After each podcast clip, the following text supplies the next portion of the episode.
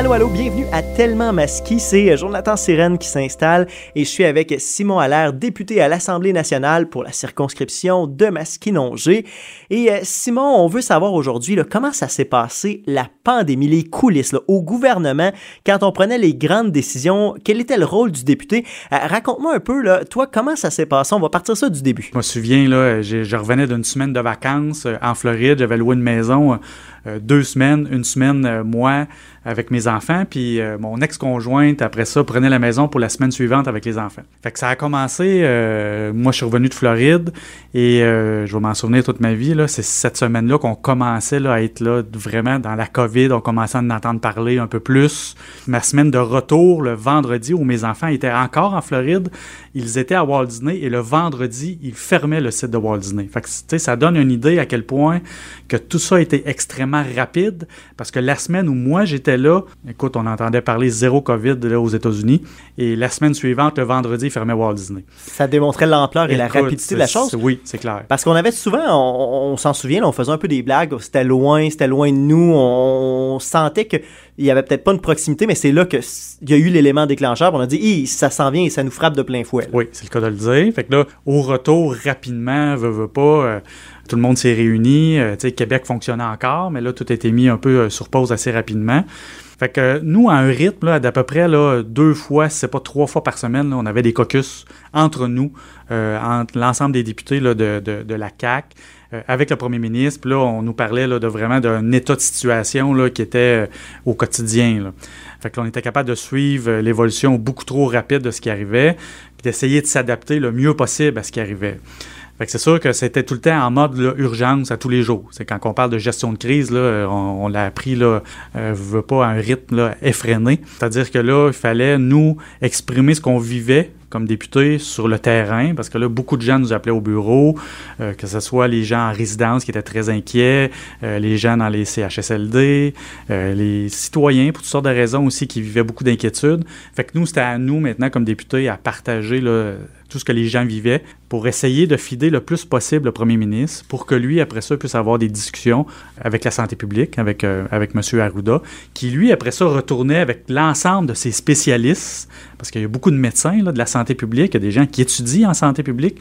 Fait que tous ces gens-là, ben, se faisaient une tête analysaient les chiffres puis euh, essayaient de prendre les meilleures décisions dans le contexte. parce qu'il faut se rappeler, là, au début, là, tout était nouveau pour tout le monde. Fait que là, c'est sûr qu'il y avait des veilles de ce qui se faisait dans d'autres pays de ce qui arrivait, qui essayait de combiner ça avec ce qui arrivait au Québec, de s'ajuster, parce que c'est pas les mêmes réalités nécessairement. Mm-hmm. Puis encore une fois, il faut se rappeler qu'au début, on en connaissait très peu sur euh, la fameuse COVID. Mais à cette époque-là, le sentiment des gens était davantage la confiance. On ne savait pas ce qui se passait, mais l'adhésion sociale était grande. Ça, ça a été un, beau point, c'était facilitant pour les choses. Euh, est-ce que tu recevais des appels? Euh, c'était plus l'inquiétude hein, comme appel au bureau du député. Oui, c'est clair. C'est clair, ça a toujours été ça. En fait, euh, rarement, de toute façon, au bureau du député, on reçoit des appels pour dire exprimer sa satisfaction. C'est quand même la réalité.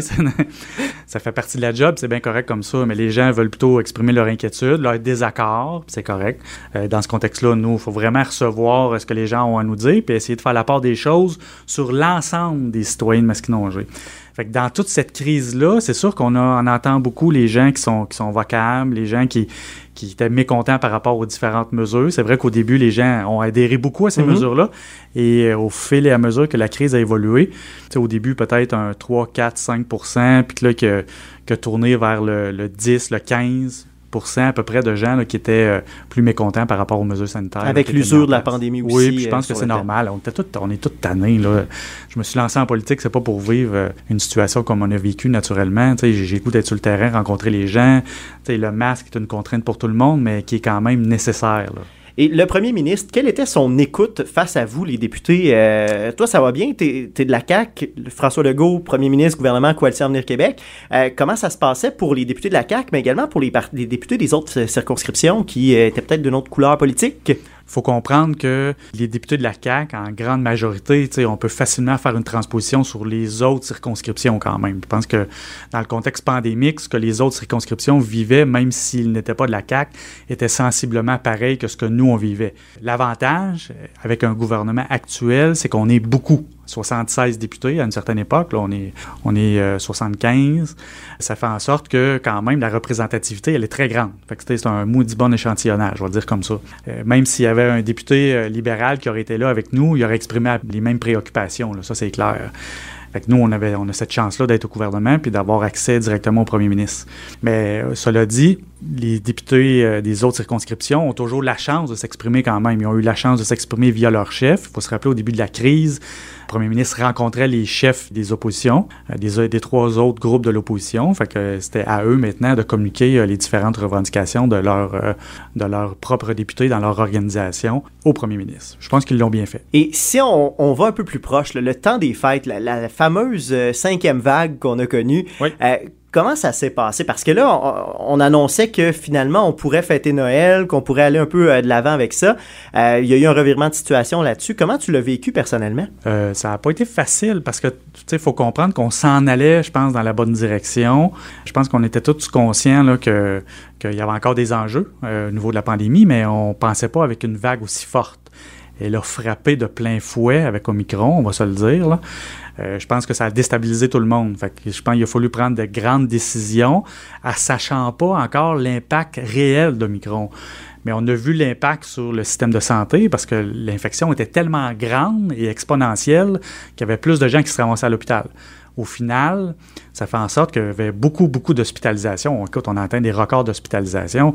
C'est sûr que nous, comme gouvernement, on avait cette, euh, cette obligation-là, cette responsabilité-là, en fait, de prendre soin là, des gens qui travaillent dans le secteur de la santé, s'assurer qu'il y ait le moins d'impact possible aussi sur, euh, sur les gens, le moins, moins de morts possible, parce qu'il y en a eu beaucoup quand même. Il faut, faut, ça le rappeler. Puis, pour ce qui est de la suite des choses, parce que là, on s'entend qu'on a une problématique qui est le système de santé. Euh, il y a une campagne électorale qui s'en vient inévitablement d'ici quelques mois. Euh, est-ce que ce sera un enjeu électoral, le système de la santé? Ben, je pense que oui, c'est clair. Puis, tu sais, au-delà de l'enjeu électoral, il faut aussi se rappeler là, que on s'est déjà positionné là, sur une, refonte du système de santé. Il faut je pense qu'il faut le reconstruire, il faut le, faut le penser autrement, il faut mettre toutes les cartes à la table, c'est clair. On a vu à quel point qu'on était fragile. Puis ça, je pense qu'il ne faut plus tomber dans cette, euh, cette zone-là dans l'avenir de, fragilité. Tout le monde en est bien conscient. Mais on est prêt à, à mettre euh, tout ce qu'il faut en place pour changer les choses. On a déjà posé des gestes d'ailleurs. On a vu euh, ce qu'on a fait avec les salaires. On a vu, on a mis des primes aussi. On a vu aussi ce qu'on veut faire euh, dans le futur pour attirer davantage de personnes pour étudier dans les secteurs névralgiques super importants dans le secteur de la santé, comme pour les infirmières ou pour les, préposés qui travaillent tous les jours aussi. Fait c'est sûr que ça, c'est super important. Mais ça, c'est des petites choses qui ont été faites en temps de crise parce qu'il fallait réagir rapidement. Là, actuellement, on a le temps d'y penser comme il faut parce que là, on est moins dans la gestion de crise. Là, on, le sent qu'on s'en sort bien enfin. Mais ça, c'est sûr et certain que plus on s'en va vers la campagne électorale, plus les idées vont se mettre en place, plus les autres partis aussi vont, vont, vont mettre leurs idées sur la table. Fait que c'est sûr que oui, ça va devenir un enjeu. Puis j'espère que ça va être un enjeu sérieux. Et si je demande Simon, qui a commencé il y a quatre ans comme député, Simon qui a vécu la pandémie, Comment est Simon aujourd'hui? L'évolution? Euh, Simon qui a appris beaucoup, c'est un, député différent, c'est un député qui a pris beaucoup de maturité parce que quand tu gères une crise humaine comme ça, c'est pas facile. On vit, on le vit de, beaucoup de façons. Tu sais, quand des gens nous appellent au bureau puis qu'ils ils sont en, situation, euh, je dirais, euh, dramatique, c'est-à-dire que, pour toutes sortes de raisons, ils ont perdu leur emploi parce qu'ils étaient dans le secteur, par exemple, de la culture. Euh, ça veut dire que c'est des revenus de moins qui rentrent à la maison, euh, qui, disent qu'ils n'ont même plus d'argent pour faire l'épicerie.